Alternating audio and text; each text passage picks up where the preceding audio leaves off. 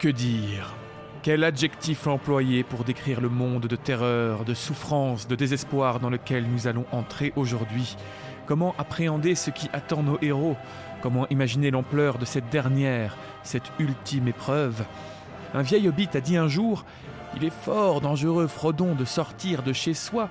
On prend la route et si on ne regarde pas où l'on met les pieds, on ne sait pas jusqu'où cela peut nous mener. Et aujourd'hui, ce proverbe se vérifie, car c'est en sortant de chez soi, c'est en prenant la route que Frodon et Sam ont fini par arriver dans l'endroit que nul homme n'aurait jamais pu arpenter librement. C'est en décidant de mettre un pied devant l'autre que ces créatures des plus curieuses et inattendues ont fini par être dans une situation qui pourrait bien changer le cours de l'histoire de la Terre du Milieu. Et quant à nous, c'est aussi en sortant de chez nous, en mettant quelques mots les uns devant les autres, que nous arrivons aujourd'hui au terme, ou presque, d'une aventure commencée il y a de cela plus d'une année. C'est une bonne leçon que de se rappeler que souvent, les plus longs voyages duquel sont tirés les plus grands exploits commencent d'un simple pas en avant, et que même à travers les pires épreuves, le désespoir, l'échec et le feu, il suffit encore parfois de mettre un pied devant l'autre ou même de ramper pour finalement changer le cours des choses. Merci à tous d'avoir fait partie de ce voyage et bienvenue dans les pages du milieu.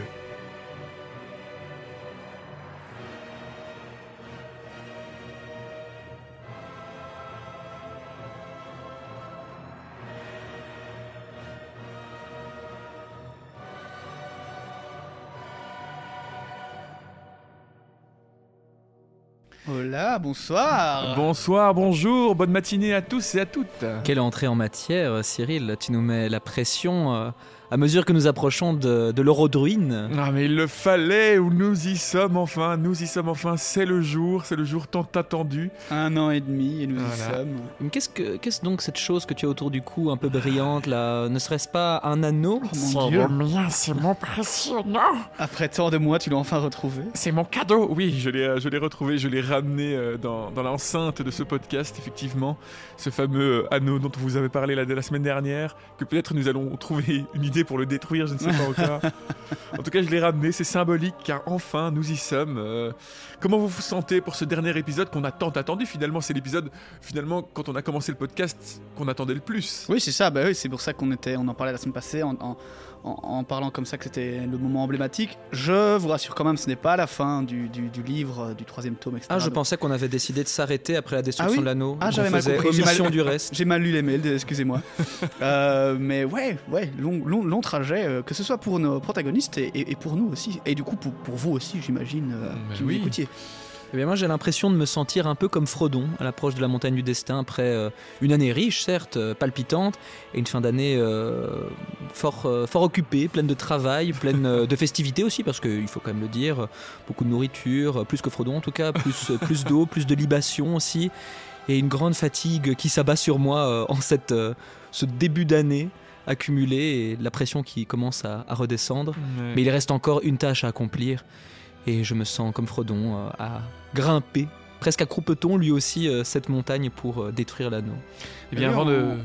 Bah oui, on parlait d'entrée en matière d'ailleurs, parce que la semaine passée, je pense que l'épisode est sorti juste avant un jour fatidique aussi, qui s'appelle le 1er janvier, je crois. Exactement, donc, euh, le 31. hein, le 31. Donc euh, c'est le premier épisode de De l'année. 2024, donc bonne année à tous au passage. L'anneau n'aura pas tenu très longtemps en 2024, pour le coup. c'est vrai. Ces bonnes résolutions euh, sont vite tombées à l'eau, enfin à la lave, dois-je dire. Eh bien, en, tout cas, avant de commencer, je tiens évidemment encore une fois à vous remercier toutes et tous pour votre soutien, votre fidélité, vos messages, vos encouragements, vos dons Tipeee aussi, évidemment, qui nous ont aidés tout le long de ce podcast, qui nous ont motivés à avancer.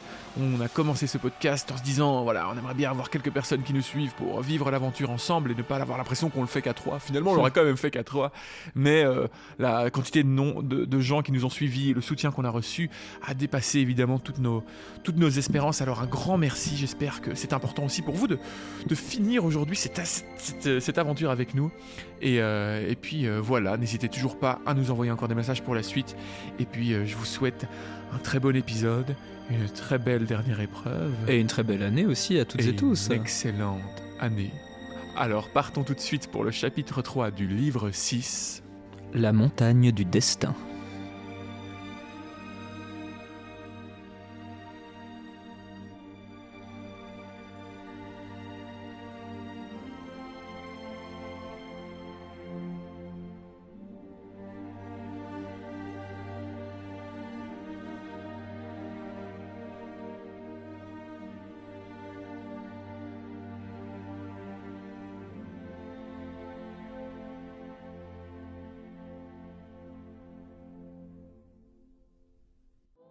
Les deux hobbits sont cachés sous la cape de Laurienne, espérant que celle-ci ait quelques vertus de nature à les tenir cachés. Ils entendent la bagarre et les cris diminuer à mesure que les troupes franchissent la gueule de fer. Sam presse Frodon de boire et lui donne leur précieux pain de voyage qu'il l'oblige à manger. Ils dorment un peu, par à coups, d'un sommeil agité, car leur transpiration se glace sur eux et les pierres dures leur rentrent dans la peau. Le matin, Sam regarde hors du trou. Plus rien ne bouge, mais il redoute les yeux vigilants du mur de la gueule de fer. Au sud-est s'élève la montagne, telle une ombre noire dressée. À quelques milles au nord-est se voient les contreforts des monts cendreux. Sam essaye d'évaluer les distances. Ça a tout l'air de faire bien 50 000. Et ça va prendre facilement une semaine dans l'état où est M. Frodon. L'espoir n'avait jamais disparu longtemps de son ferme cœur, et il avait toujours jusqu'à présent pensé à leur retour. Mais il se rend compte de l'amère vérité. Leurs provisions les mèneront au mieux jusqu'à leur but, mais une fois leur tâche accomplie, ils trouveront leur fin. Il ne peut y avoir aucun retour. C'était donc là la tâche que je sentais devoir accomplir quand je suis parti. Aider M. Frodon jusqu'au dernier pas. Et puis, mourir avec lui. Ah ben, si c'est cela, il faut que je le fasse. Oh, mais il me serait bien doux de revoir les os, Rosie Colton et ses frères, oh, l'ancien bouton d'or et tout ça. Ah, je ne peux pas m'empêcher de penser que Gandalf n'aurait pas envoyé M. Frodon exécuter cette mission s'il n'y avait eu aucun espoir du tout de le voir jamais revenir. Ah, tout a été de travers quand il est descendu dans la Moria. Oh, je voudrais bien qu'il s'en fût abstenu. Il aurait fait quelque chose, lui. Mais directement après cette pensée, le désespoir du jardinier se transforme en force. Son visage se fait sévère et il sent dans tous ses membres un frémissement, comme s'il se muait en quelques créatures de pierre et d'acier. Il étudie alors le terrain qui les attend et remarque des trous tout le long de leur route dans lesquels ils pourront se cacher à répétition. Ils repartent, se glissant de trou en trou, progressant toujours en pente vers les contreforts de la chaîne septentrionale. Après avoir parcouru quelques milles pénibles, Frodon semble presque épuisé. Sam voit qu'il ne peut aller plus loin de cette façon, en rampant, se baissant, choisissant très lentement un chemin douteux et se hâtant le moment suivant dans une course trébuchante. Durant le reste de la journée, ils ne rencontrent aucun être vivant et la nuit, ils disparaissent dans les ténèbres. De l'autre côté de l'Eiffel du Hatt, les capitaines de l'Ouest ont dépassé le carrefour et mis le feu au mortel champ d'Imlad Morgul. Pour eux, chaque jour est plus dur que le précédent. Parfois, la nuit, ils entendent des cris, et le bruit de nombreux pas rapides d'un coursier cruellement mené. Après quatre jours de marche sans que Frodon ne dise mot, alors que les capitaines de l'Ouest approchent de la fin des terres vivantes, Sam a remarqué la façon dont la main gauche de son maître s'élève souvent comme pour parer un coup ou pour protéger ses yeux contractés d'un terrible œil qui cherche à regarder dedans. Et parfois, sa main droite crispée se glisse vers sa poitrine, puis se retire comme la volonté reprend le dessus. Sam ne trouvait plus rien à dire de l'état de son compagnon, mais lui, il gardait une certaine force le Lambas possédait une vertu sans laquelle il se serait depuis longtemps couché pour mourir. Ce pain de voyage des elfes a un pouvoir qui s'accroît quand les voyageurs s'en remettent à lui seul. Il nourrit la volonté et donne une force d'endurance, ainsi qu'une maîtrise des nerfs et des membres dépassant celle des simples mortels. De l'eau, murmura Sam. Malgré le rationnement, il leur reste très peu d'eau, et il n'en aurait déjà plus s'il n'y avait pas eu de larges citernes le long de la route pour accommoder les troupes de Sauron, dans lesquelles ils ont pu rassembler quelques gouttes bourbeuses. Sam s'assoupit, alors que rêve et réveil se mêlent de pénibles façons. Il voit des lumières semblables à des yeux avides, des formes noires et rampantes, et se réveillant, il lui semble voir des lumières semblables à celles d'Dieu. Mais elles ne tardèrent pas à clignoter et à s'évanouir. Réveillez-vous, maître. Le moment est venu de repartir. Frodon se met vivement debout et regarde au loin vers le sud. Mais à la vue de la montagne et du désert, il flanche de nouveau. Je peux pas y arriver, Sam. C'est un tel poids à porter. Sam sait qu'il ne sert à rien de discuter, les mots pouvant faire plus de mal que de bien, mais encore une fois, il propose de porter le fardeau à sa place, ce à quoi Frodon répond avec violence. Arrière Ne me touche pas Il est à moi, dis-je Va-t'en Mais sa voix change rapidement. Non, non, Sam, il faut comprendre, c'est mon fardeau et personne d'autre ne peut le porter. Il est trop tard maintenant, mon cher Sam. Tu peux plus m'aider de cette manière-là. Je suis presque en son pouvoir à présent. Je ne pourrais y renoncer. Et si tu essayais de le prendre, je deviendrais fou. Ils se mettent ensuite d'accord pour alléger leur charge, jetant leurs casques et boucliers dans des crevasses pour éviter une autre récupération de la part de Gollum. Le plus dur pour Sam est de se séparer de ses ustensiles de cuisine. Les larmes lui montent aux yeux à l'idée de les jeter. Vous vous rappelez de ce morceau de lapin, monsieur Frodon? Et notre endroit sous le talus chaud, au pays du capitaine Faramir Le jour où j'ai vu un olifant Non, je le crains, Sam. Du moins, je sais que ces choses se sont passées, mais je ne les revois pas. Il ne me reste aucun goût de nourriture, aucune sensation d'eau, Aucun son de vent, ni souvenir d'arbres, d'herbes ou de fleurs, aucune image de la lune ou d'étoiles. Je suis nu dans les ténèbres, Sam. Et il n'y a aucun voile entre moi et la roue de feu. Je commence à la voir, même de mes yeux éveillés, et tout le reste disparaît. Sam va vers lui et lui baise la main. Alors plus tôt on s'en débarrassera, plus vite on se reposera. Le fracas de ses précieuses casseroles tombant dans les ténèbres résonne comme un glas dans son cœur. Il revient près de Frodon et coupe un petit bout de sa corde elfique pour lui faire une ceinture. À part cela, il ne garde que les restes de leur pain de voyage, la gourde et Dar, toujours suspendu à sa ceinture, et caché dans une poche de sa tunique contre sa poitrine, la fiole de Galadriel ainsi que la petite boîte qu'elle lui avait donnée en cadeau personnel. Ils se tournent face à la montagne et repartent sans plus songer à se cacher, mais concentrant leur lassitude et leur volonté défaillante sur la seule idée de persévérer. Seuls les Nazgûl pourraient maintenant prévenir le Seigneur sombre qu'un péril s'immisce, minuscule, mais irréductible au cœur même de son royaume. Mais les Nazgûl sont sortis pour une autre mission, et ils sont rassemblés sur la marche des capitaines de l'Ouest, et la pensée de la tour sombre est dirigée de ce côté aussi. En ce jour, il semble à Sam que Frodon a trouvé une nouvelle force, et durant toute la journée, ils avancent bien. Mais arrivé au crépuscule, Frodon se courbe de nouveau. Alors, à la dernière halte, il s'affaisse sur le sol. Assoiffé, Sam lui donne une gorgée d'eau, la dernière. Et tandis que la nuit du Mordor retombe sur eux, toutes ses pensées sont traversées par le souvenir de l'eau, et chacun des ruisseaux, rivières ou fontaines qu'il avait jamais vus, sous le vert ombrage des saules ou dans le chatoiement du soleil, dansant et ruisselant pour son plus grand tourment derrière les fenêtres aveugles de ses yeux. Toutes ces images lui semblent d'un autre temps, et en essayant de trouver le sommeil, il se parle à lui-même, en essayant de se convaincre que leur tâche est bientôt finie. Je pense qu'on a dû faire la moitié de la distance avant de s'arrêter. Encore un jour et ce sera fait. Ah, ne sois pas idiot, Sam. Il ne tiendra pas une journée comme ça, s'il est même capable de bouger d'ailleurs. Et tu ne tiendras pas beaucoup plus longtemps si tu continues à lui donner toute l'eau et presque toute la nourriture. Ou alors si. Je peux tenir encore un bout de temps. Ah, j'y compte bien. Mais jusqu'où et, et puis quoi? Oh, quand j'y serai, qu'est-ce que je ferai? Sam se rend alors compte qu'il n'a aucune réponse à cette question. Frodon ne lui avait pas beaucoup parlé de sa mission, et Sam sait seulement que l'anneau doit être envoyé au feu d'une quelconque façon. Recommence alors le dialogue interne de Sam, oscillant entre une volonté inarrêtable et une petite voix dénuée d'espoir, le convainquant presque de s'allonger tout de suite et de tout laisser tomber. J'y arriverai, même si je dois tout laisser excepté mes os. Et je vais moi-même porter Monsieur Frodon jusque-là, oh, quitte à me briser le dos et le cœur. Alors cesse de discuter. À ce moment, la terre tremble, un profond grondement arrive du lointain, et une flamme rouge clignote rapidement sous les nuages et meurt aussitôt. La montagne aussi dort d'un sommeil agité. La dernière étape de leur voyage arrive maintenant, et le tourment est encore plus grand que tout ce que Sam avait imaginé. Il souffre, et il est si assoiffé qu'il ne parvient même plus à avaler la moindre bouchée. L'air est rempli de vapeurs délétères, la respiration est pénible et douloureuse, et les deux hobbits sont pris d'étourdissement, de sorte qu'ils vacillent sur leurs jambes et tombent souvent. Mais leur volonté ne fléchit pas, et ils continuent malgré tout. La montagne ne cesse de s'approcher, et avant la fin de la journée, ils remarquent qu'ils ont rampé et trébuché jusqu'à son pied même. Frodon se jette sur le sol et Sam s'assied auprès de lui.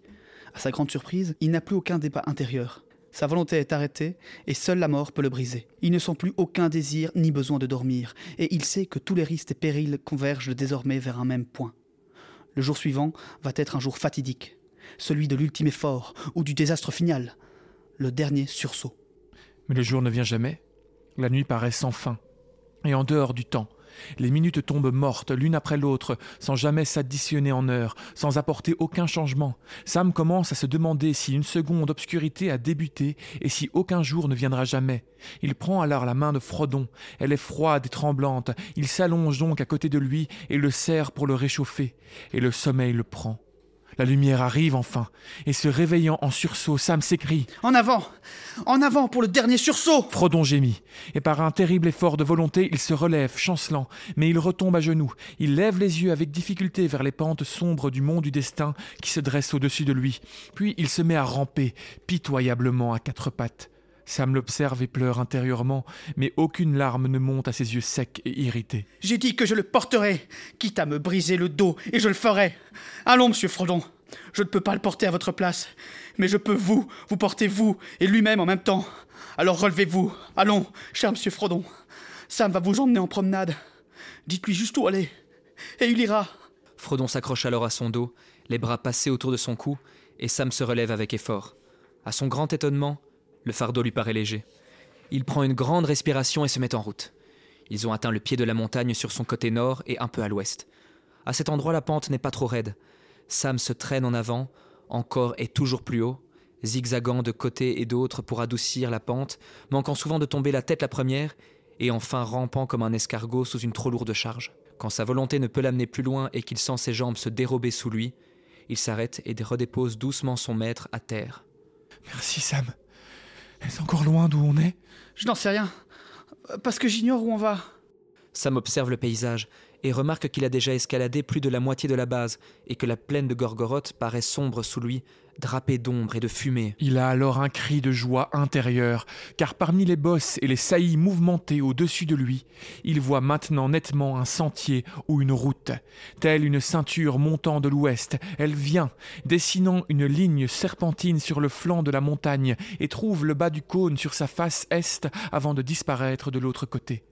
Sam ne le sait pas, mais il contemple à cet instant la route de Sauron menant de Barad-dûr au Samat Naor, les chambres du feu.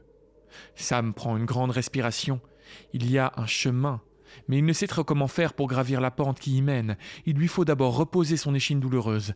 Il s'étend aux côtés de Frodon un moment, mais soudain, Sam est envahi d'un sentiment d'urgence qu'il ne comprend pas. C'est comme si on l'appelait. Vite Vite ou il sera trop tard Frodon semble aussi avoir senti l'appel. Avec l'effort, il se dresse sur ses genoux. Je vais ramper, Sam. Aussi, pied à pied, comme de petits insectes gris, ils rampent le long de la pente. Ils arrivent au large sentier, pavé de pierres brisées et de cendres. Frodon s'y hisse, puis attiré, il se tourne lentement à l'est. Au loin planent les ombres de Sauron et il voit dresser toute noire, plus noire et sombre que les vastes ombres au milieu desquelles elle s'élève, la plus haute tour de Barad-dûr et comme d'une grande fenêtre incommensurablement haute, jaillit vers le nord une flamme rouge, le clignement d'un œil perçant. Et puis les ombres se replient, et la terrible vision disparaît. L'œil n'est pas tourné vers eux. Il observe le nord, où les capitaines de l'ouest luttent désespérément. Frodon entrevoit un instant cette situation, la fin proche pour le monde des hommes, et le coup de grâce que l'ennemi s'apprête à porter. Il tombe au sol en cherchant la chaîne autour de son cou. Il nous a repérés Tout est perdu C'est la fin, Sam Sam soulève Frodon à nouveau et le porte sur son dos. Puis, il baisse la tête et part avec difficulté sur la route ascendante. Le chemin est plus difficile qu'il l'avait paru. Par chance, la route n'est pas bloquée par différents feux de ce côté. En de nombreux endroits, toutefois, elle s'est éboulée ou est traversée de fissures béantes. Après avoir grimpé quelque temps en direction de l'est, elle revient sur elle-même par un tournant abrupt et s'en va pour un moment vers l'ouest. À ce virage, elle est profondément coupée au travers d'un bloc de pierre vomi très anciennement par les fournaises de la montagne. Allaitant sur son fardeau, Sam franchit le tournant, et tandis même qu'il le fait, il voit du coin de l'œil tomber du rocher quelque chose, comme un petit morceau de pierre noire qui se serait détaché à son passage. Un poids soudain le frappe et il s'écrase en avant avec son maître. Sale maître, sale maître nous trompe, trompe Smeagol, Gollum, Gollum. Il ne doit pas aller par là, il ne doit pas faire du mal au trésor. Donnez-le à Smeagol, oui, donnez-le nous, donnez-le nous. Par un violent effort, Sam se relève. Il dégaine aussitôt son épée mais ne peut rien faire. Gollum tire de toutes ses forces sur le hobbit, essayant d'atteindre la chaîne et l'anneau. C'est sans doute la seule chose capable de ranimer la volonté de Frodon. Une attaque, une tentative de lui arracher de son trésor. Il résiste avec une soudaine furie qui stupéfie Sam et Gollum aussi. Ce dernier était demeuré semblable à lui-même, mais il avait visiblement souffert depuis son départ de l'antre de l'Arachne, dépourvu de toute nourriture et d'eau, conduit par un désir dévorant et d'une peur terrible. Cette route solitaire a laissé sur lui des marques cruelles. Il est maigre, affamé, ses os apparents et sa peau plombée est tendue, ses yeux flamboient d'une lueur sauvage, mais sa malice, dépourvue de son ancienne force d'étreinte. Frodon le rejette et se redresse en frissonnant. À bas À bas À bas, espèce de créature rampante, hors de mon chemin Ton temps est fini, tu ne peux plus me trahir ni me tuer Comme auparavant sous les surplombs de l'Éminuil, Sam voit ses deux rivaux sous un autre jour. Une forme qui n'est plus que l'ombre d'un être vivant, défaite et vaincue, pleine de rage et d'une hideuse convoitise.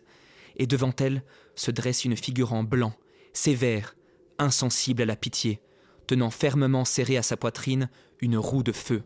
De ce feu émane une voix de commandement. Va-t'en Et ne m'importune plus Si jamais tu me touches encore, tu seras toi-même jeté dans le feu du destin Gollum recule, terrifié, mais encore plus avide de son trésor. Puis la vision passe, et Sam voit Frodon debout, la main sur la poitrine, le souffle entrecoupé, et Gollum à ses pieds, prêt à bondir. Attention Il va sauter Il fait un pas en avant, l'épée brandie. Continuez, maître Il n'y a pas de temps à perdre Ah, Je vais m'occuper de lui Frodon le regarde, comme s'il était maintenant très loin. Il se détourne et s'en va, lentement, mais droit sur le sentier montant. Et maintenant, à nous deux Sam bondit en avant, l'épée nue, prêt au combat. Mais Gollum ne saute pas, il tombe au sol et se met à geindre. Ne nous tuez pas.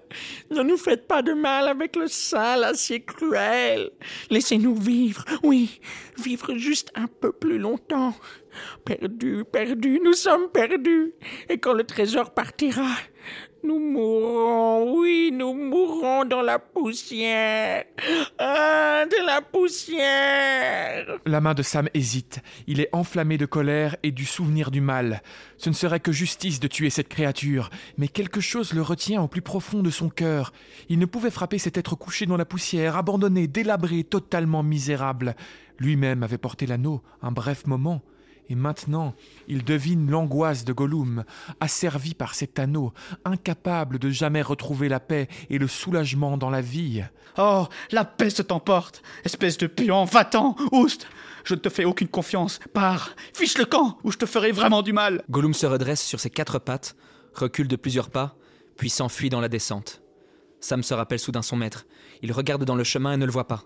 Il clopine sur la route le plus rapidement qu'il peut, et à cet instant, Gollum se retourne non loin, et avec une sauvage lueur dans les yeux, il remonte en se glissant rapidement et furtivement parmi les pierres. Le sentier poursuit sa montée.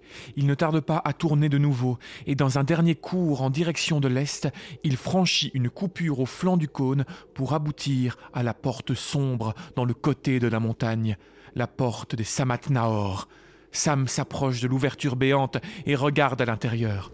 Il fait sombre, terriblement chaud, et un profond grondement secoue l'air. Sam appelle son maître, mais aucune réponse ne vient. Il se tient un moment, le cœur battant de peur, puis il plonge dedans, une ombre à croupeton sur ses talons. Au début, il n'y voit rien. Dans sa grande nécessité, il sort une fois de plus la fiole de Galadriel, mais elle est pâle et froide dans sa main tremblante, et elle ne projette aucune lumière dans ces ténèbres étouffantes. Il est parvenu au cœur du royaume de Sauron et aux forges de son ancien pouvoir, plus grand en terre du milieu, toutes les autres puissances sont vaines ici.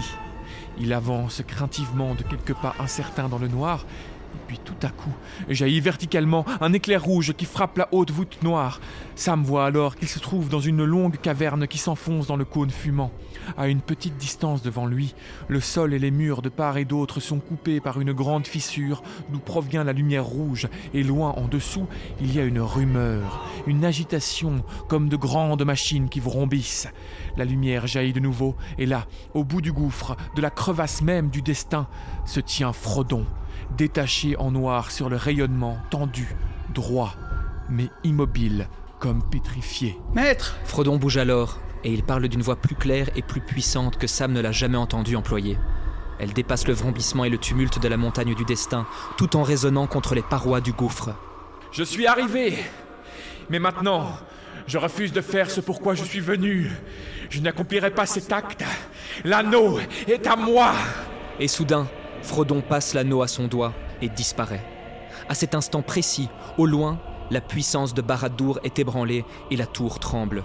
Sauron est soudain averti de la présence du hobbit, et son œil, perçant dans les ombres, regarde par-dessus la plaine la porte qu'il avait bâtie. L'ampleur de sa propre folie lui est révélée, et tous les stratagèmes de ses ennemis lui apparaissent enfin. La peur le saisit, car il aperçoit son péril mortel et le fil auquel son destin est maintenant suspendu. Un frémissement parcourt tout son royaume, ses esclaves tremblent, ses armées s'arrêtent, et ses capitaines hésitent. D'un cri déchirant, Sauron envoie les Nazgûl chevauchant leurs créatures ailées vers la montagne du destin. Alors que Frodon a à peine passé l'anneau au doigt, sortant de l'ombre, Gollum assonne d'une pierre Sam qui s'écroule au sol. Il reste pendant un instant, et puis, étourdi, il parvient à se relever. Mais le sang qui coule de sa tête lui dégouline dans les yeux. Il avance en tâtonnant, et voit alors une étrange et terrible chose. Gollum lutte comme un fou au bord de l'abîme contre un ennemi invisible. Il oscille de droite et de gauche, tantôt si près de l'arête qu'il manque de tomber dans le vide, tantôt reculant, tombant, se relevant, retombant. En bas, les feux s'éveillent, la lumière rouge flamboie, toute la caverne est emplie d'un grand rayonnement et d'une forte chaleur. Soudain, Sam voit les longues mains de Gollum se porter à sa bouche, ses crocs blancs luisent, puis se referment brutalement pour mordre. Frodon pousse un cri, et il apparaît, tombé à genoux au bord du gouffre. Gollum, dansant comme un fou, élève l'anneau et en retire le doigt de Frodon qu'il vient d'arracher.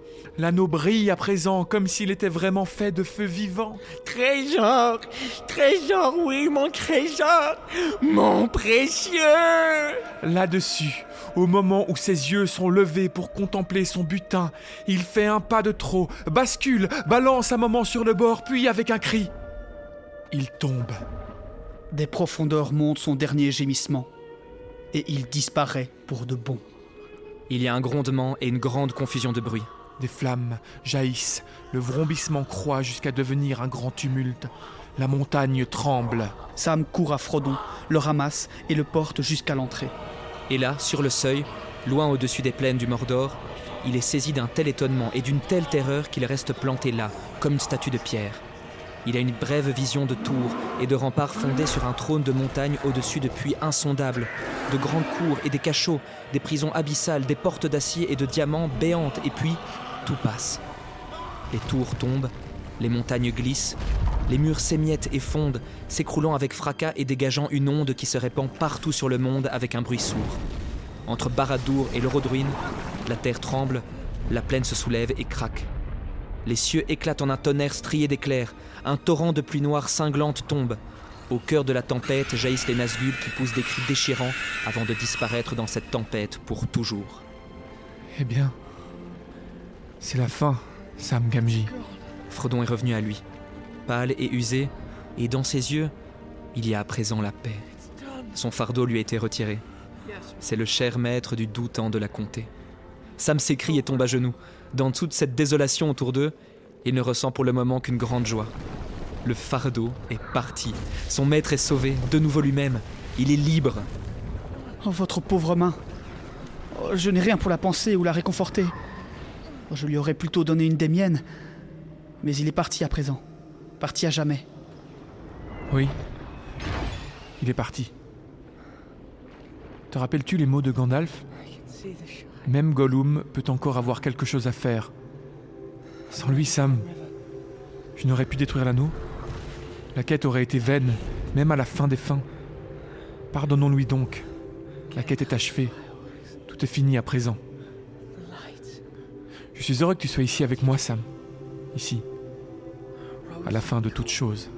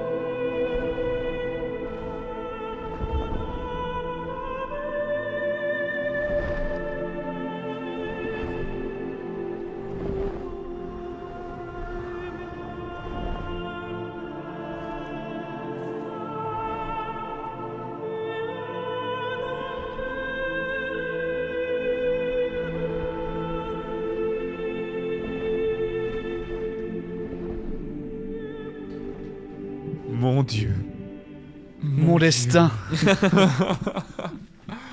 Que dire? Quel adjectif utiliser, comme je disais dans l'intro de cet épisode? Ah là là là, oui, oui, oui. Eh bien, chers auditeurs, chères auditrices, j'espère que vous aurez apprécié cette euh, forme inédite pour cet épisode. On se devait de rendre Marquer grâce, de marquer le coup, effectivement. On s'est décidé à vous proposer plutôt euh, une version plus narrative cette fois pour rendre ce moment mémorable. Alors peut-être qu'on va en discuter maintenant, maintenant que nous avons passé cette épreuve. Bah oui, on va quand même passer ici tout, tout le temps qu'on passe d'habitude euh, à reparler de tout ce chapitre. Mais euh, Je suis groggy. d'abord, prenons un petit peu de temps pour euh, décanter. Mais voilà, en reprenant les mots de nos protagonistes, c'est fait. C'est fait.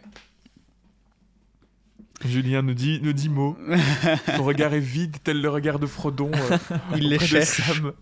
au loin dans sa pensée. Mais oui, quel, quel chapitre, évidemment. Je- pour ma part, ce- c'est clairement pas le premier chapitre qui a autant euh, d'épicness. Euh, on a déjà eu plein de moments où on a. Enfin, moi, j'ai déjà eu des, passages comme ça qu'on lisait ou quoi, ou, Ouais. qui sont vraiment. mais c'est clair que là, on arrive quand même au bout de, bah, de la quête, en fait, tout simplement. De l'énorme quête que, qu'on a suivie pendant un an et demi. Ouais. toute la tension qui, qui se relâche, on va dire, enfin sur ces- cette dernière ligne. Et puis même ce dernier chapitre est assez tendu entre... Entendu. On sent que ça commence à s'accélérer dans, le, dans la narration, que les, les jours, on va dire, passent de plus en plus vite. En tout cas, ils ne s'épandent pas dessus, mais on comprend que leur, euh, leur quête et, et leur vie ne tient plus qu'à un fil. Et pourtant, ils y arrivent euh, dans un, un sursaut du destin et, Ouais. et de l'aide euh, des rues, d'une certaine façon, avec ce, Gollum qui trébuche. euh, Mais ayant enfin récupéré son, son précieux trésor et prophétisé aussi par, par Frodon qui lui dit euh, dans, dans sa voix euh, de commandement, comme l'a décrit Tolkien, si tu remets une fois la main sur moi, euh, tu, tu seras jeté dans, dans le gouffre, Et c'est le cas, ce qui arrive par sa par le, le fait euh, des rues Ilúvatar ou par le, juste par Gollum, il n'est pas poussé comme euh, contrairement au film euh, où là c'est en se battant avec Frodon qu'il tombe. Donc c'est vraiment euh, une différence qui est assez subtile mais très importante au final euh, dans l'écrit de Tolkien. Ouais. Et euh, par rapport à Eru, je voudrais revenir. euh, bah voilà, c'est le moment de revenir sur ce qu'on on vient de narrer. Un passage qui m'a interpellé. J'ai fait des pe- petites recherches lors euh, du moment où j'ai fait ce, ce résumé. Euh, c'est le moment où euh, Sam euh, aperçoit le chemin qui mène à qui mène donc, enfin le chemin de Sauron qui mène, au- il ne le sait pas encore, mais qui mène à l'intérieur de la montagne. Et euh, il décide de se reposer une dernière fois en, s'asseyant à côté de Frodon. Et puis d'un coup, il est dit que il ressent une urgence, comme si on l'appelait, et qu'il Ah se, c'est vrai. il se Ouais. relève de, de cet appel en disant à Frodon directement, Frodon, il faut qu'on y aille, on n'a pas le temps en fait. Et il dit aussi qu'il a l'impression que, Sau- que Frodon a aussi ressenti cet appel. Donc il y a clairement la mention d'un appel qui est fait à ce moment-là. Euh, L'origine n'est pas dévoilée.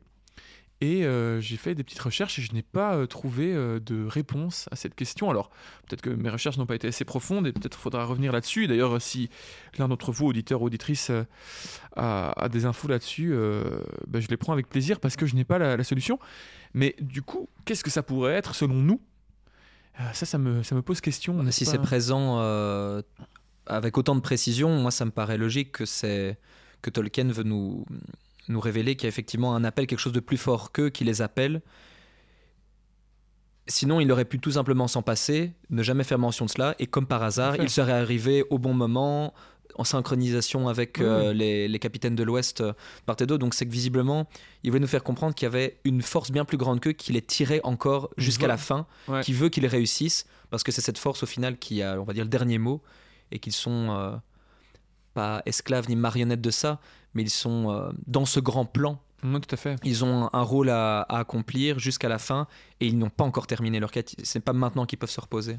Mais je te rejoins, ouais, je crois qu'il y a une forme de, de volonté euh, que, que Tolkien veut, une volonté que Tolkien, dont Tolkien a la volonté de montrer. Oui, oui. Euh, Il veut qu'on prenne conscience de ça, et c'est assez Ouais. subtil. Et je pense même si tes, re- tes recherches euh, ont pu être assez poussées, je crois qu'on commence à atteindre vraiment le degré de précision que seuls ceux qui ont lu le livre 20 fois ouais. et sont vraiment attardés à le lire euh, phrase par phrase, à, à reprendre des chapitres et des passages clés ou à noter ce genre de choses. Quand tu lis le livre de, une fois ou deux fois, euh, c'est relèves pas le genre de phrase qui va forcément te marquer, sauf si tu le lis peut-être déjà avec une grille de lecture euh, Ouais, euh, de destinée ou euh, christique ou autre, Mhm. en ayant cette notion de, de héru en tête. Parce que sinon, on peut le prendre de manière beaucoup plus euh, concrète et triviale, de se dire que il a une, euh, un gut feeling, il, il a quelque chose qui lui dit que soit ils sont peut-être suivis, qu'il entend peut-être Gollum qui est proche, Ouais, ouais, Ou, euh, trop. ou que c'est plutôt les, les forces de Sauron qui sont en train de les presser et qui sentent que la fin est proche pour les hommes et que du coup ils, ils se disent euh, tu vois que le pouvoir de l'anneau rayonne un peu sur eux quand ils ont cette vision des capitaines de l'Ouest qui disent en fait la fin est proche si on n'y va pas maintenant bah tous les hommes vont mourir avant qu'on ait pu accomplir Ouais, notre quête ça peut être ça aussi d'une certaine façon ou que c'est peut-être une façon de répondre au pouvoir de Sauron qui est extrêmement puissant euh, au à fur et à mesure qu'il se rapproche de la montagne du destin et j'en profite pour faire un, un petit détour vers euh, la montagne qui se trouvait euh, avant la Moria le, le col rouge s'appelait-il? Euh, Caradras? le Caradras, le col du Caradras, c'est ça où on se demandait si la montagne était Ouais, vivante ouais. ou si elle était ensorcelée. Euh, quand je vois ça, j'ai encore plus envie de dire que euh, l'ensorcellement, ça me paraît fort possible. Et en même temps qu'elle est vivante, qu'elle a sa volonté propre, mais ça Mhm. dépend qui en est le maître, car visiblement, il y a des mécanismes de défense pour empêcher les gens de s'en approcher, Ouais. et que ce puisse aussi bien être des hobbits qui auraient des intentions euh, néfastes vis-à-vis de Sauron, que des orques qui n'auraient rien à faire là, avec ces vapeurs toxiques, comme le, le décrivait euh, si bien. Boromir, euh, en tout cas dans les films, euh, ces, ces craquements dans, dans la terre, le fait que c'est déjà assez miraculé que deux hobbits euh, puissent y arriver, alors une armée, euh, ça paraît encore Mhm. plus improbable. Mais oui, mais enfin pour moi c'est trop, c'est trop marqué pour que ce soit simplement juste euh, une forme d'urgence qu'ils ressentent eux-mêmes. Ouais. Il y a vraiment quelque chose d'extérieur à ce moment-là. Dans ma propre interprétation, vous, vous savez, c'est la, c'est Qui les tire. Oui, jusque-là. pour moi, c'est clairement Hérou, euh, Ouais, ça peut. euh, ouais. une intervention divine. euh, qui Attendez. Sam Frodon, il reste encore quelques pages, là j'ai pas fini. vous dépêchez s'il vous plaît. Et puis toujours euh, cette idée euh, du de l'ex machina, du Deus ex machina qui est toujours important chez Tolkien. hein. À la fin, le divin doit interve- intervenir pour euh, résoudre la situation. Donc ça peut être. On sait que les aigles en sont une très belle représentation, mais ça peut être aussi une autre euh, à, à cet endroit-là. Et l'arrivée de Gandalf aussi à certains moments, euh, Oui. Tout à fait. notamment dans le Hobbit. Mais non, tu parlais par exemple de cette vision là qu'on a euh, tout un moment, une énorme vision assez euh, littérale et très imagée hein, que les deux, les deux ont. En tout cas, enfin je sais pas si c'est les deux ou si c'est seulement Frodon. Mais c'est vrai euh, on, on parle quand même ici très clairement de, de cet œil, cet œil rouge qui, Ah oui. qui n'est pas tourné vers eux. Donc euh, pour revenir un peu sur cette iconographie, euh, sur cette image qu'on a dans les films, qu'on sait Ouais. voilà, qu'on sait qu'elle est présente dans les livres, mais en même temps Plus métaphorique. euh, plus métaphorique, mais ici, il y a, y a, je pense, euh, je crois qu'il y a peut-être quand même quelque chose de très concret, euh, en tout cas dans la tête de Frodon, dans ses, visions, et pas évidemment euh, au-dessus de Barad-dûr comme on l'a dans les films, quoi. Mais N'oublions pas que le Mais- Sauron est en position de palantir, qui lui permettent de, de diriger son regard. Donc même s'il n'y a pas un grand œil brûlant au-dessus de la tour, il a concrètement une faculté de vision, surtout dans cette Et, ère. et souvenez-vous que lorsque euh, Denethor utilisait sa boule de vision, on pouvait aussi voir de la lumière à travers euh, son, sa, sa Mhm. chambre secrète, à travers les fenêtres. Donc c'est peut-être une des mêmes manifestations de l'utilisation de Sauron par Palantir. Euh, ça n'étonnerait pas qu'il utilise Palantir pour voir au, au loin, hein, parce que lui-même n'a pas le pouvoir de voir au loin. Il voit par Palantir, c'est grâce à ça qu'il peut voir. Et euh, ça m'étonnerait pas que cette lumière euh, s'émane de, de son utilisation de Palantir, mais comme elle est maléfique et que c'est Sauron, elle soit rouge et incandescente euh, dans son, dans son iconographie. Quoi. D'autant Mais- plus que la Samat Nauer, la, la porte qui amène aux, aux gorges du destin, donc à, à l'entrée de cette grotte où a été forgé l'anneau, se trouve directement face à Barad-dûr, comme dans le film d'ailleurs, où c'est pas juste euh, Peter Jackson qui avait décidé ça pour faire stylé. En fait, il y a vraiment un alignement entre euh, les gueules de fer, Barad-dûr, et euh, l'entrée de la, la montagne Mm. du destin par laquelle ils arrivent et qui est jointe par la, la route de Sauron. Ouais. Donc euh, ils sont directement dans l'œil de Sauron qui lui est, en fait a le dos tourné à, à eux. pour le moment, elle doit tourner. ouais. En En gros, cas, en gros, il a, avant il- qu'ils mettent l'anneau au doigt. il est à sa fenêtre euh, nord-ouest, il aurait qu'à juste se tourner et aller voir à la fenêtre Il fait sud- 180 clairement. degrés, il les voit. sud-est et c'était bon. Bah ici, comme, comme il est clairement dit, et comme d'une grande fenêtre incommensurablement haute, jaillit vers le nord une flamme rouge et le clignement d'un œil perçant. Donc il Ouais. a vraiment, comme tu dis avec euh, Denethor, on a de la lumière émane d'une fenêtre. Ici, on a vraiment Sauron qui est dans Ouais, sa ouais, fenêtre, à mon avis, au 640e. J'espère qu'il a un ascenseur, le pauvre. Euh, et qui regarde vraiment pas au, pas au bon endroit, en effet. Quoi. Mais par contre, via le Palantir, euh, et d'ailleurs, c'est très bien repris aussi dans, dans, dans les films, hein, parce qu'on a- on parle aussi de l'œil. Enfin, on parle toujours de l'œil en, haut de Barad-dûr, mais beaucoup des visions qui sont faites par- via les Palantirs, que ce soit celle que, euh, que Pipin va avoir ou Ouais, que ce soit Aragorn. celle d'Aragorn, c'est cet œil. Mhm. Euh, Ce flash. mais du coup, ouais, c'est, ça peut, enfin, c'est clairement une représentation très concrète ici, mais via, via le Palantir, quoi. Donc, euh, En fait, on peut dire que cet œil existe, mais il n'est pas au-dessus de la tour comme ça. Qui n'est fait pas un- aussi un espèce de concret qu'un phare, iris euh, flamboyant. Voilà, c'est ouais. pas le phare, c'est vraiment juste le marqueur de la, du regard de Sauron Ouais, ouais, ouais. qu'on- que l'on peut apercevoir euh, dans nos visions ou dans. Oui, et en même temps, en fait, ce phare euh, a été rendu concret, mais il est complètement ré- réel aussi dans les livres. Dans le sens où, en fonction, en fonction de où euh, Sauron va s'orienter avec le Palantir, il va voir exactement la, de la même façon du livre. C'est juste qu'au lieu, au lieu que ce soit un truc invisible euh, ou visible via le- les visions du Palantir, etc., ici, ils l'ont. Ils l'ont donc, encore ouais, une ouais. fois, c'est quand même un peu là, tu vois ce que je veux c'est- dire Comme si oui, c'était une longue vue. mais il est pas, c'est pas ce gros bazar. Bien sûr, bien forme, sûr, quoi. bien sûr.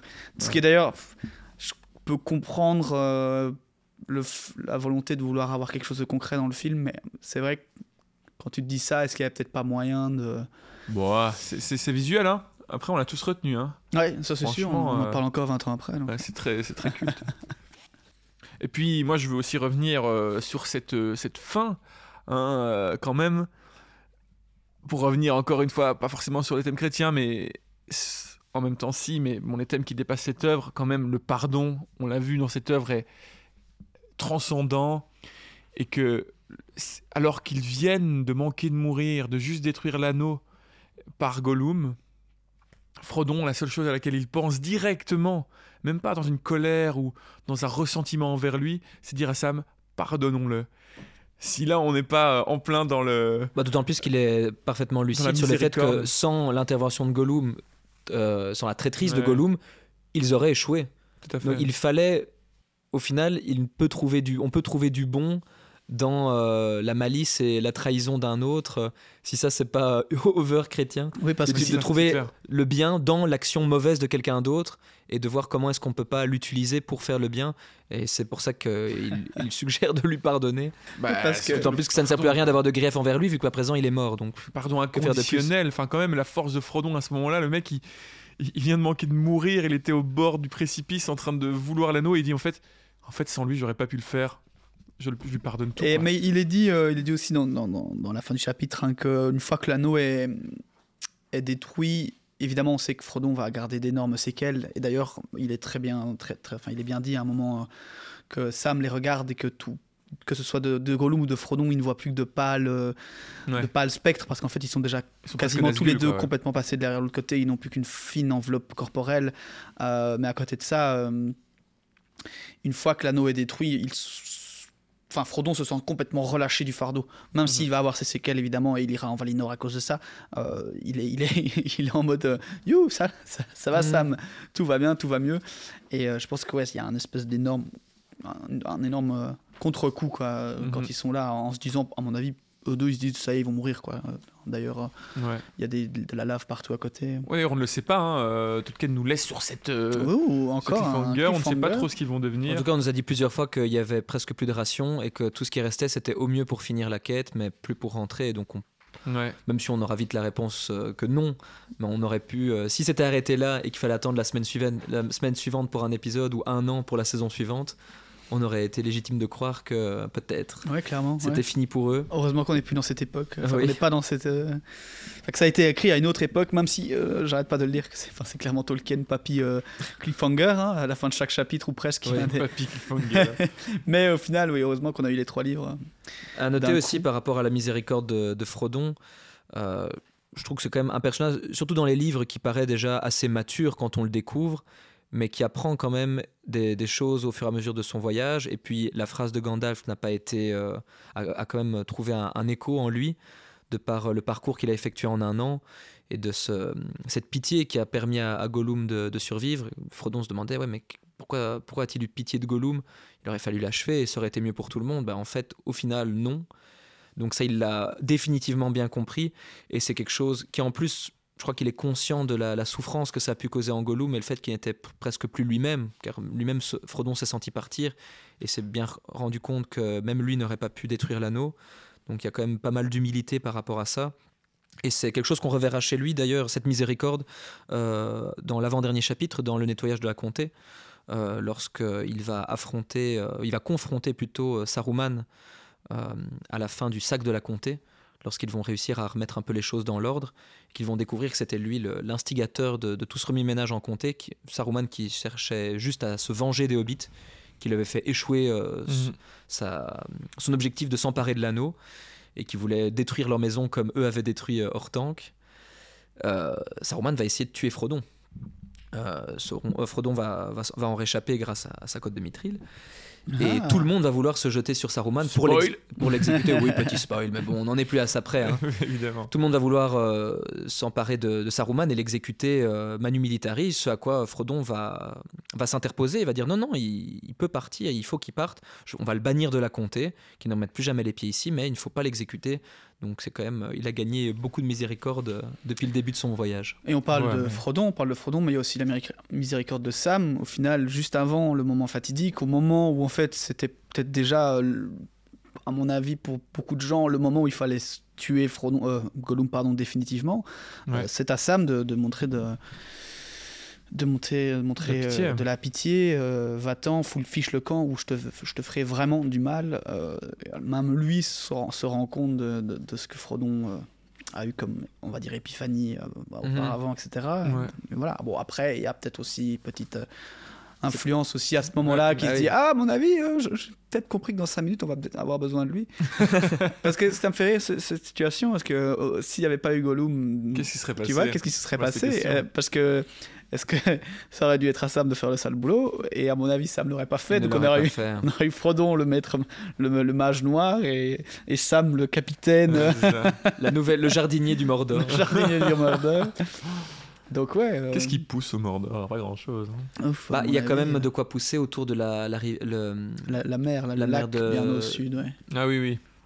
Oui, mais bon, il fait peut-être euh, beaucoup moins aride et tu vois. C'est là-bas qu'on a tous les esclaves, de- on disait, n'est-ce pas C'est oui, surtout, c'est surtout ça, à cet endroit-là, que, que donnera les, les esclaves libérés de, de, de Sauron, que Aragorn leur donnera euh, cette mer, euh, enfin les alentours de la mer pour vivre en paix.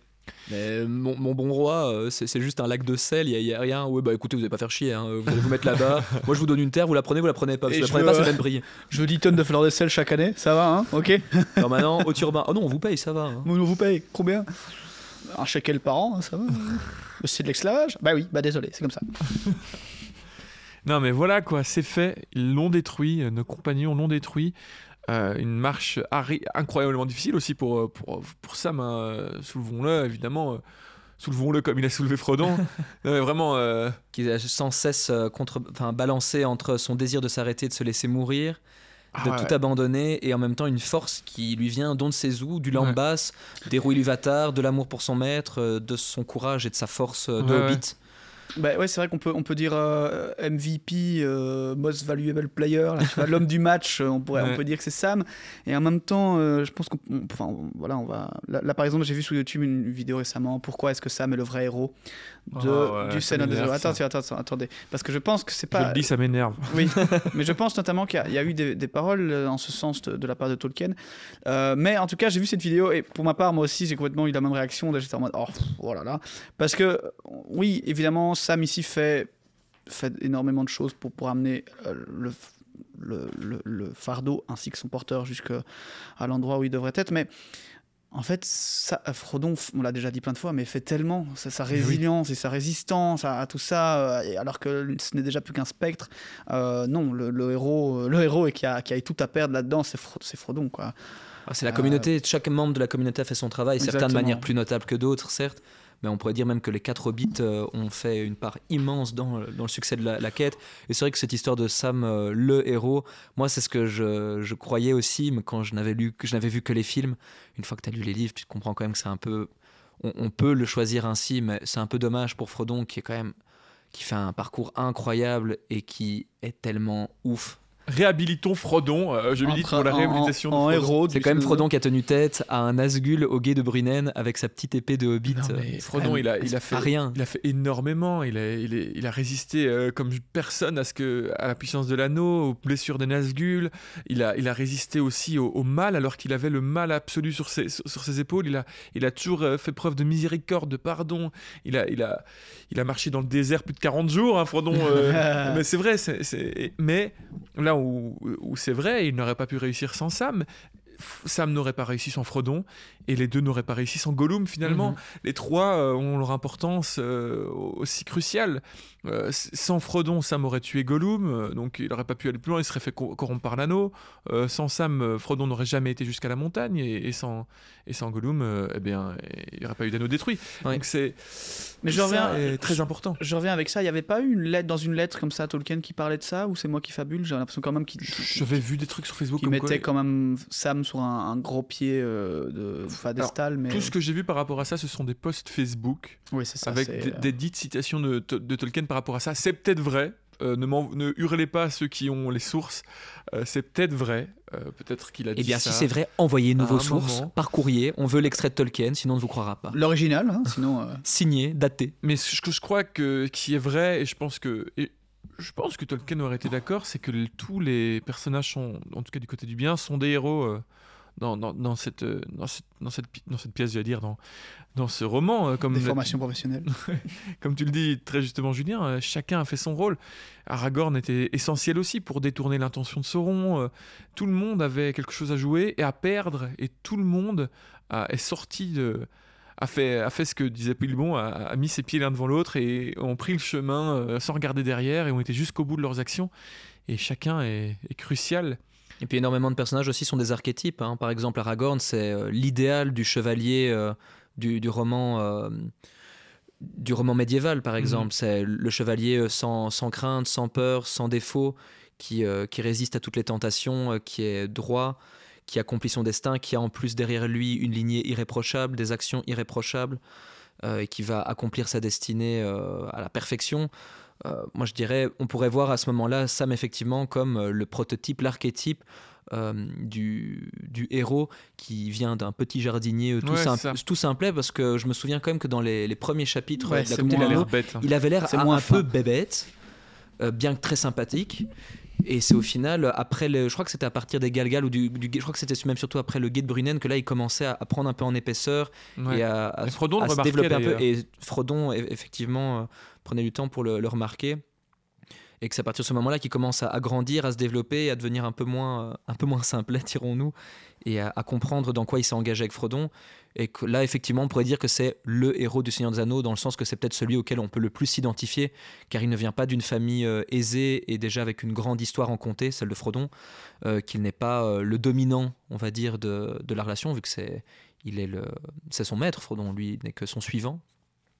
Et qu'il a des, des difficultés avec certaines choses, mais que c'est lui qui résiste, qui doit aussi se battre de manière peut-être plus concrète et plus évidente, et qu'on peut plus s'attacher à lui. Donc ce serait le héros de base pour le lecteur euh, qui découvre le Seigneur des Anneaux. Ouais, Mais ce n'est pas le seul personnage héroïque. si, si Tolkien a, a- a- a exprimé ça une fois, je pense que il a très bien pu l'avoir dit avec un petit peu un, un petit peu d'ami, enfin comment de- D'affection d'affection pour. Sam, sans que ça enlève euh, quoi que ce soit à l'héroïsme de Frodon, Mm. euh, parce que c'est vrai comme tu et- et c'est un peu tu mets un peu les mots sur ce que j'avais envie d'exprimer, mais c'est parce que c'est c'est probablement à Sam dont on on s'identifie le plus euh, Ouais. dans, dans, dans tout. Et donc évidemment ça pousse parce que à la limite Frodon du coup a une résilience un petit peu magique si- vous voyez Ouais, ce que je veux dire. Alors vrai. que Sam sa résilience euh, et ça le fait qu'il va continuer jusqu'au bout elle est vraiment dans, son côté humain.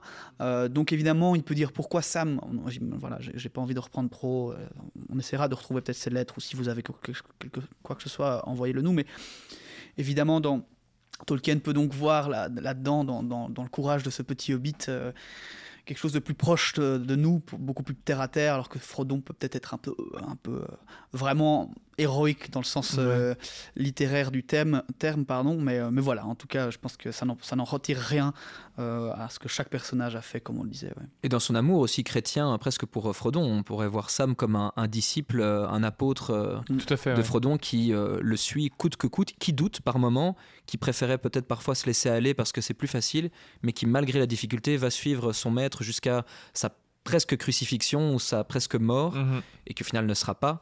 Mais euh, presque on pourrait dire qu'il a été récompensé, et Frodon aussi, parce qu'ils ont tous les deux cru euh, en leur mission jusqu'au bout, Ouais, et ils n'ont pas euh, abandonné, sûr. malgré la traîtrise de Judas, euh, que, que dis-je, de Gollum.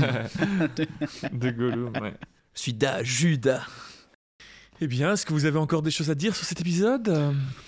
Ah, sûrement plein, hein, mais euh, moi, moi j'avais envie de revenir sur des petits détails que je sais bien que je trouvais un peu, un peu, un peu chouette, tu vois, d'avoir ce genre de petits.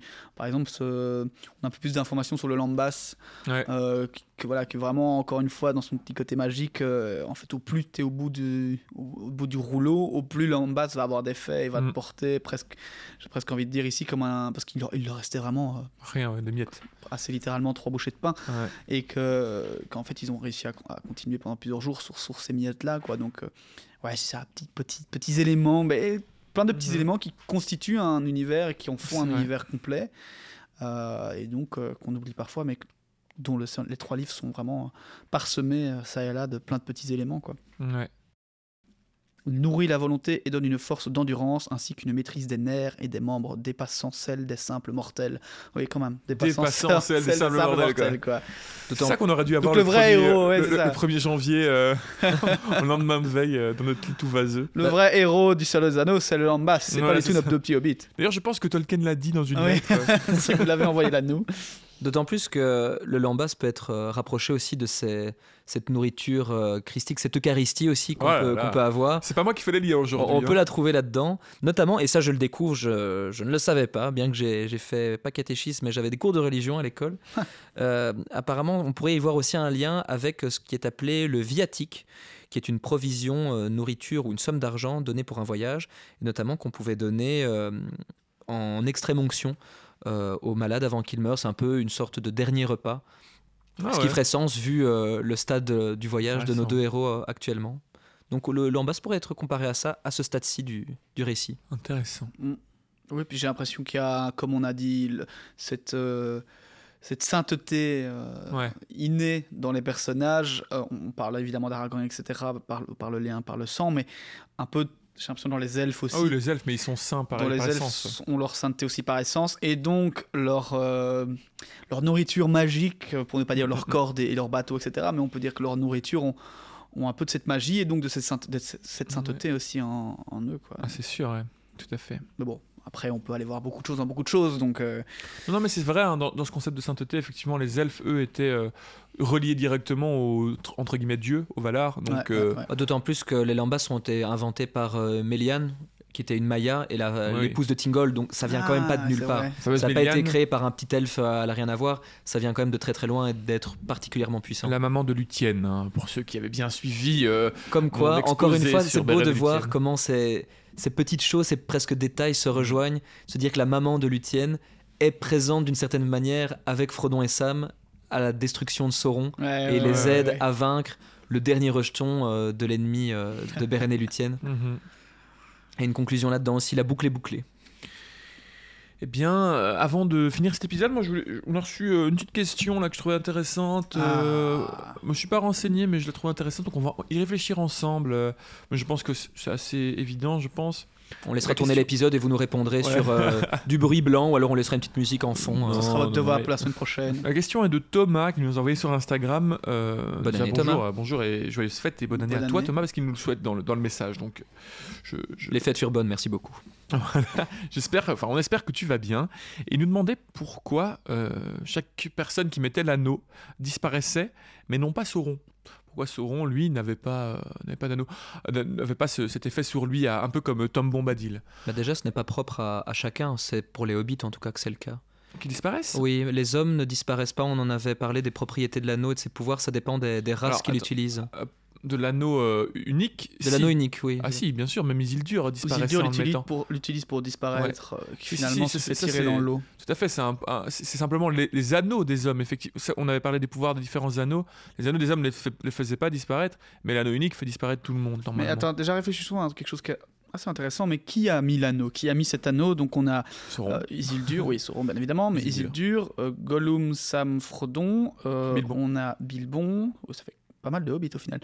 Euh, c'est tout. hein. Et c'est et, et- et évidemment euh, Bombadil, mais Bombadil, je pense qu'il Ouais. peut être considéré comme, euh, Oui, une, créature à part. comme mais justement, créature à part. moi je crois que pour répondre à cette question, je crois qu'il faut regarder le statut de Bombadil et le, le statut de Sauron. Alors Bombadil, on n'a pas vraiment euh, c'est vrai que c'est intéressant de partir là-dedans. hein. son, son, son essence, euh, mais on sait que c'est pas une créature complètement humaine.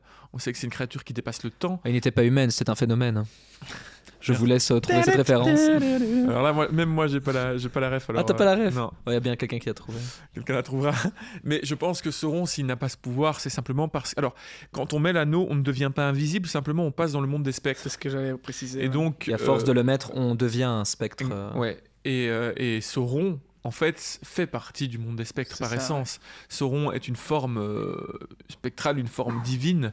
Euh, il est les deux à la fois. Il est dans- à la fois dans le monde physique, mais à la fois dans le monde euh, euh, des spectres. D'ailleurs, il a cette capacité à changer physiquement comme il veut, à sa toute puissance évidemment, parce qu'en fait, son enveloppe physique n'est pas vraiment son enveloppe à lui. Son enveloppe à lui, c'est une essence spectrale, une essence divine, en, en vrai, divinement mal, mais divine. Et, euh, et donc, je pense que c'est pour ça qu'il ne disparaît pas. Parce que son corps. euh, Oui, il est juste au-delà de ce simple pouvoir. En fait, c'est un pouvoir qui, dans sa condition de, de, de, de Maya, ne l'in- ne l'intéresse pas, en fait. Enfin, Bah, il a mis son, il a mis son, son pouvoir dans cet anneau. Mais, et, et donc, Oui, c'est ça. Ah, ça, c'est intéressant. Donc, il a mis, c'est vrai, il a mis son pouvoir dans cet anneau. Donc, son pouvoir, c'est d'être dans les deux mondes à la fois. C'est de, Mhm. de- de voir le monde spectral, puisqu'il fait partie du monde Et c'est ce spectral. qui lui à permet d'être en monde connexion avec la personne qui porte l'anneau d'une certaine façon. Donc, finalement. Presque à la manière des euh, Horcrux euh, chez donc, en Harry fait- Potter. Donc, en fait, en le mettant, on, simplement, on, on se rend en son état. Mhm. on, on devient, on, on rentre dans le monde, dans, dans la vision, dans, dans ce qu'est euh, Sauron, c'est-à-dire le monde spectral, quoi. Tout simplement, je, je ne pense pas que ça mérite. euh, je, je pense que c'est une réponse assez, euh, assez convaincante. Mais ce, qui, ce qui est intéressant là-dedans, en fait, c'est de se poser. Enfin, ça nous donne des légères pistes, même si ça va pas nous avancer beaucoup, mais ça donne des légères pistes, en fait, sur- surtout sur la condition de Bombadil, je trouve. Cette question, au final, Ouais. est presque plus intéressante sur la question de Bombadil euh, que, que sur le fait que, voilà, pourquoi Ouais. est-ce que les autres euh, se trans... enfin, disparaissent, etc.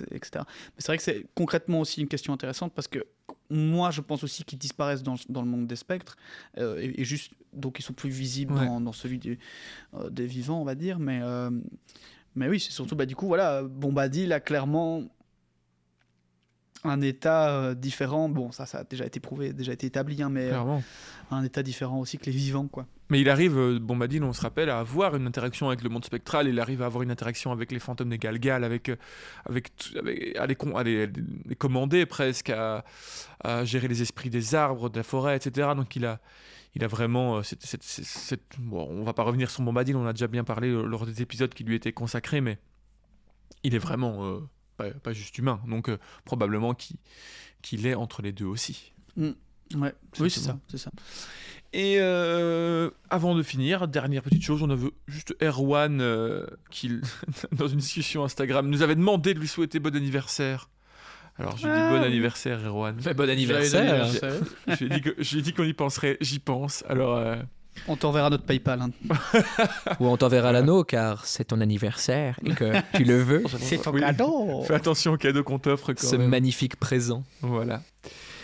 Eh bien, nous voilà déjà arrivés à la fin de cet épisode. Je me sens plus léger maintenant que cet anneau euh, est détruit. Comme si tu avais perdu un fardeau. Oui, tout à fait. Et moi, je me sens un peu, euh, je sais pas.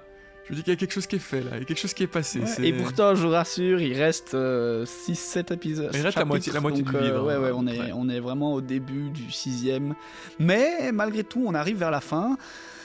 Ça va être, euh, je dirais pas triste, mais mélancolique. Ça va Ouais. être euh, dou- doux amer, mais euh, comme Il l'aventure. nous reste encore euh, une menace euh, qui approche euh, Exactement. à vrai. pas. Mais l'aventure entre nous, entre ces trois micros et entre vous, ne, ne s'arrête pas là, donc ne vous en faites pas. Mais euh, une, oui, un, un- un mal qui approche, euh, inédit au livre d'ailleurs, donc pour tous ceux et celles qui n'ont jamais lu les livres et qui sont là euh, par intérêt justement, euh, connaisseurs du film, mais pas, pas des livres, là vous allez en apprendre des belles et des pas mûres, puisque, euh, puisque là vraiment ce sera de l'inédit, du pur inédit. J'avoue que je suis devenu de plus en plus. euh, tu vois, je vois des vidéos qui parlent de qui est votre personnage préféré, qu'est-ce quel est votre Ouais. moment préféré, et j'entends les réponses des gens. Je fais, Hum, mais ça, c'est une réponse des films. et, moi, je. non, mais, mais c'est vrai que de l'avoir vraiment poncé ici, même si, on l'avait déjà lu avant, il y, a- il y a ce côté de. En, en fait. Oui, les, les films sont géniaux, etc. Mais toute réponse qu'on doit donner Ah maintenant quand on me pose ce genre de questions doivent, doivent être en référence au livre. Et donc, quand je suis devenu oui, le- l'élitiste, je dirais plutôt le puriste, voyez-vous. euh, le, le spécialiste. Non, je non, je n'irai pas là-bas.